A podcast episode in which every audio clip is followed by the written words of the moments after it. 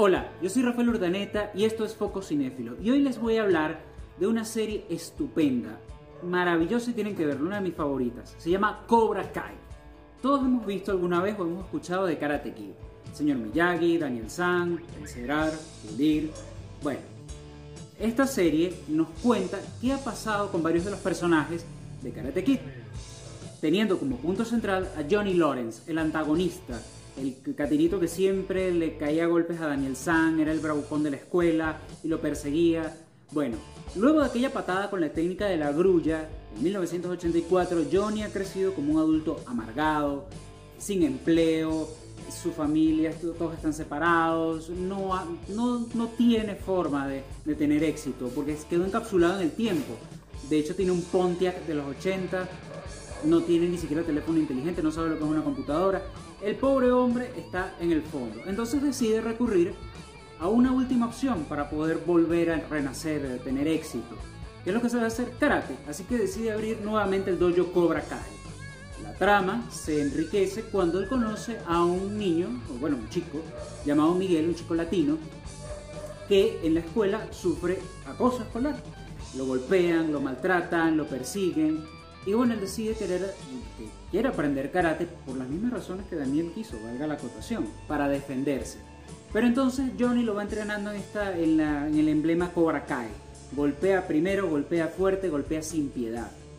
Entonces, ¿qué va pasando allí? Se va complicando la cosa. Por otro lado, se nos presenta a Daniel Laruso, Daniel San, que ha crecido como un vendedor de autos millonario, despreocupado de la vida, o sea, vive su vida feliz se ha olvidado del karate por completo y bueno, nada, no le, pasa nada hasta que descubre que Cobra Kai regresó. Eso le genera como un clic de todos sus traumas, de cuando lo perseguían, cuando lo golpeaban. Entonces decide que va a con, contrastar, por usar el término, esta influencia negativa de Cobra Kai y bueno, hace desde guerras comerciales y muchas cosas que no les puedo contar porque la idea es que la serie. Esto no es una, una producción nostálgica. YouTube la inició, eh, tuvo sus dos primeras temporadas allí y ahora la agarró Netflix, no solo para la difusión de las dos temporadas, sino para una tercera que viene el, el año que viene. No es una serie nostálgica, como les iba diciendo. Es una serie que si bien nos conecta con Karate Kid del 84, nos presenta problemas que viven los chamos actualmente.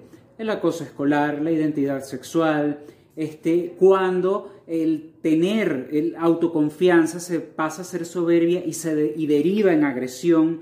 Entonces va tratando mucho de estos temas y de hecho me encanta porque los personajes están muy bien construidos. Eh, Johnny Lawrence, interpretado por William Sapka, o sea, el actor original, tiene un arco de cambio tremendo, tiene un inicio que ya lo conocemos, un desarrollo y, va cambiando a lo largo de la serie. Esto es importantísimo porque un guion va de eso, de cambios en los personajes.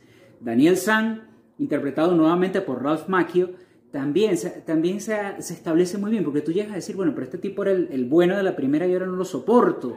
Y bueno, eso pasa. El personaje ha cambiado mucho y se va a reencontrar un poco con su esfera del pasado. De hecho, hay momentos que, que se generan entre los dos antagonistas y tú dices, wow, porque tenemos que decir antagonistas, no son enemigos, a pesar de lo que veíamos en la película. Reaparecen personajes como el sensei de Cobra Kai, John Kreese y muchos más, que no les voy a decir porque tienen que verla. Y me encanta cómo plasman la influencia de las artes marciales en los chamos y el temor que tienen los padres. Porque muchos padres dicen, bueno, mi hijo va a aprender karate, eh, se va a volver un, un braucón, lo van a golpear. No, es un arte marcial que de hecho sirve para la disciplina, para la defensa lo que cada quien haga con ella, eso es asunto personal. Y Cobra Kai muestra los efectos tanto de un enfoque positivo en las artes marciales como un enfoque negativo y las consecuencias de, de cada uno de los dos lados. La serie a veces me recuerda mucho a Star Wars, la influencia de la fuerza de los Jedi por un lado y los Sith por otro, aunque aquí no hay, bueno, si hay un personaje negativo, muy negativo, pero no se los voy a contar, porque tienen, ya les repito, tienen que verlo, se los he dicho, esta es la tercera vez. Y vale la pena. ¿Por qué? Porque son capítulos, son 10 capítulos de media hora. Así que se pueden ver mientras uno desayuna, a un maratón de la tarde, un maratón de fin de semana, y se disfruta, se disfruta. Es algo para que los padres puedan ver con sus chamos y puedan conectar con Karate Kid y bueno, puedan pasar un rato en familia muy divertido. Me gusta muchísimo que esta es una producción también que tiene tras bambalinas a Will Smith, que está como productor ejecutivo, junto con Ralph Macchio y William Sapka, es decir, que todo ha quedado eh, en familia y siempre hay un homenaje, me gusta muchísimo a las personas que lograron que Karate Kid se convirtiera en un ícono del cine clásico, como el director John Adelson, como el actor Pat Morita, que interpretó al señor Miyagi, y Bill Conti, que hizo la música. Si le suena a John Adelson y Bill Conti, sí, fueron los mismos de Rocky. Así que Rocky y Karate Kid son primos. Interesante, ¿no? Entonces, vale la pena verla, no solo como una serie nostálgica, sino como una estupenda producción de artes marciales que se enfoca hacia la familia, hacia cómo comunicarnos, hacia cómo establecer nexos con nuestros hijos y por supuesto disfrutar de artes marciales. Así que ya saben, tienen que estar muy pendientes para ver Cobra Kai en Netflix y la tercera temporada viene el año que viene. El coronavirus no la retrasó, así que va a estar disponible. Yo soy Rafael Urdaneta y esto es Foco Cinéfilo. Hasta la próxima. Chao.